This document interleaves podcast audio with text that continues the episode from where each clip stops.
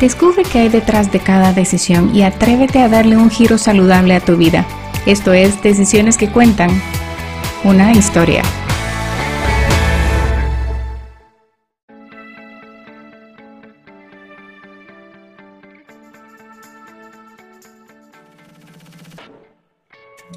En los últimos años, los comentarios y la tendencia en torno a lo que es el ayuno y especialmente el ayuno intermitente se han vuelto muy fuertes.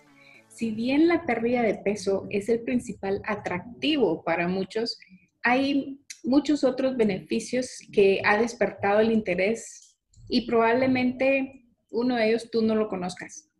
Los investigadores han descubierto que cuando el cuerpo está en ayunas, se somete a un proceso de limpieza celular llamado autofagia, que han relacionado con la prevención de enfermedades y la longevidad. Hoy compartiré y trataré de explicar un poco de lo que he leído sobre la ciencia detrás del ayuno y la autofagia para darte una idea más clara de lo que realmente esto significa para tu salud.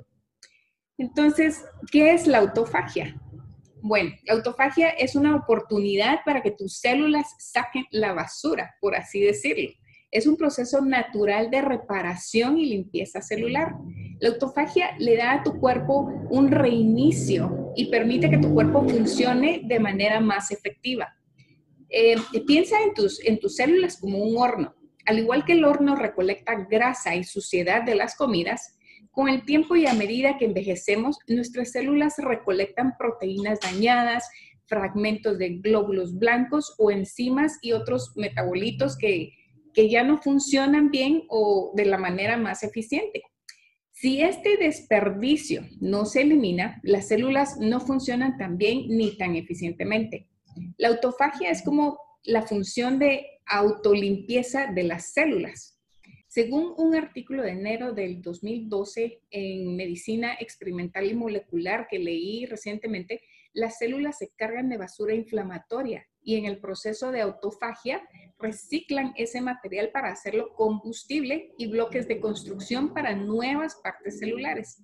Según este artículo, em, la autofagia es necesaria para que nuestras células sobrevivan. Proporciona nutrientes y materiales para el crecimiento y desarrollo celular y descompone algunas de las proteínas y otros materiales dañados que podrían provocar enfermedades y otros efectos negativos del envejecimiento. Algunos de estos beneficios eh, de, de este proceso llamado autofagia son, el primero es mayor longevidad. Al eliminar el material celular dañado y acumulado, la autofagia puede provocar una disminución de las enfermedades relacionadas con la edad y una mayor longevidad. Según el estudio de la Journal of Clinical Investigation, la autofagia contribuyó a una mayor esperanza de vida en células animales y humanas. Em, el segundo beneficio sería un menor riesgo de cáncer. Una revisión de mayo del 2018 publicada en Biomedicine and Pharmacotherapy encontró que la autofagia puede suprimir el cáncer. El proceso de autofagia descarta las células enfermas que podrían potencialmente volverse cancerosas. Sin embargo, algunos especialistas señalan que también hay ocasiones en las que la autofagia protege a las células cancerosas y las ayuda a crecer. Otro artículo publicado en noviembre del 2018 en Clinics encontró que la autofagia inducida por el ayuno puede hacer que el tratamiento de cáncer sea más efectivo.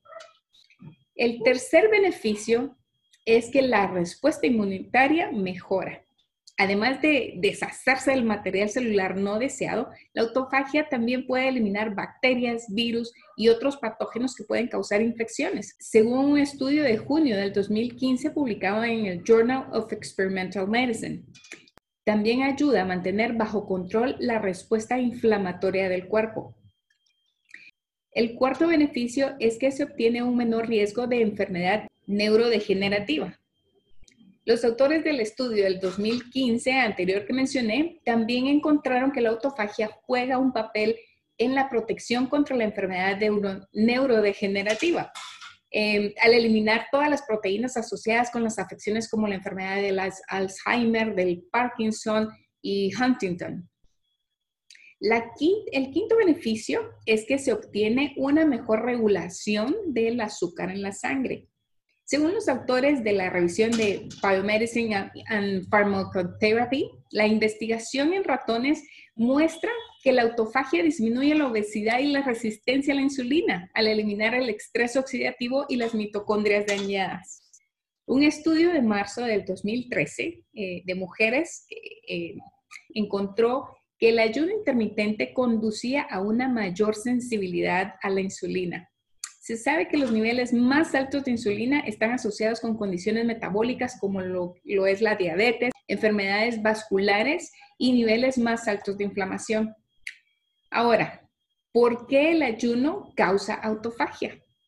La autofagia es una forma en que el cuerpo responde y se adapta al estrés. El ayuno es una de las formas más potentes de estimular la autofagia en el cuerpo. En un estado alimentado, las células no tienen que ser eficientes, por lo que no limpian tanto.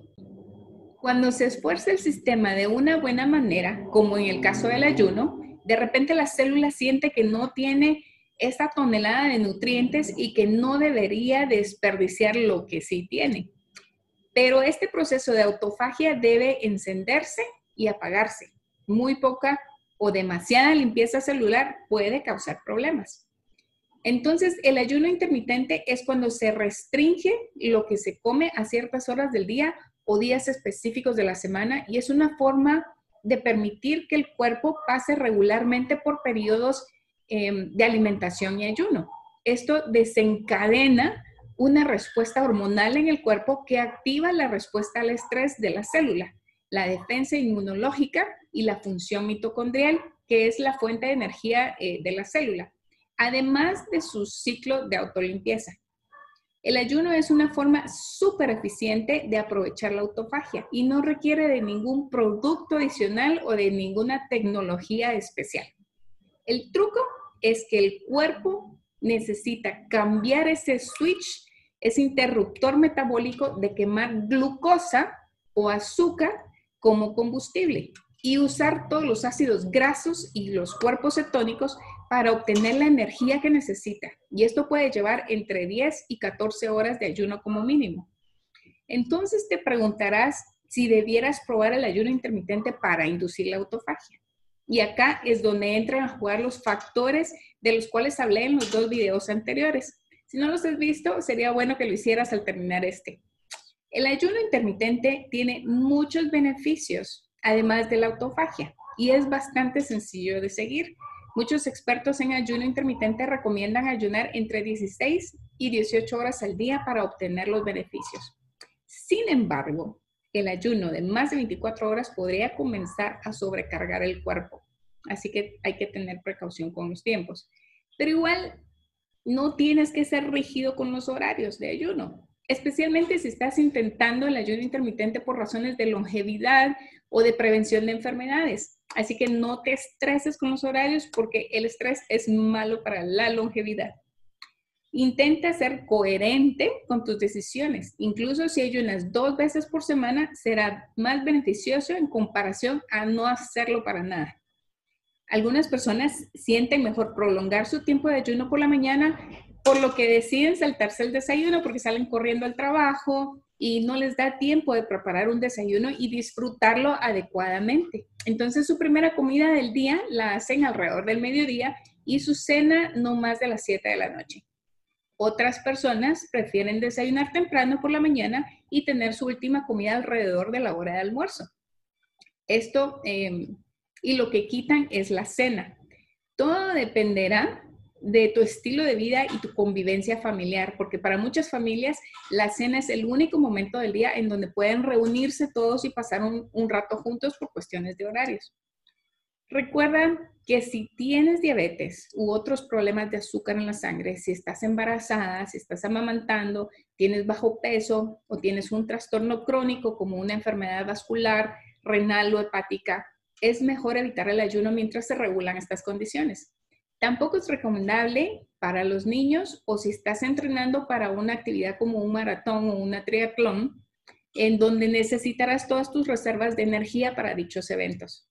Pero sobre todo, no olvides que antes de dejar de comer, debes aprender a comer bien, comer comida real y nutritiva, no chatarra hidratos. Y considera trabajar con un coach que pueda guiarte. Soy Sharon Falconer, coach de salud y nutrición culinaria. Agradezco tu atención el día de hoy. Hasta la próxima. Para que conozcas más de mi contenido, me encuentras en redes sociales y mi página web como Decisiones que Cuentan o sharonfalconer.com.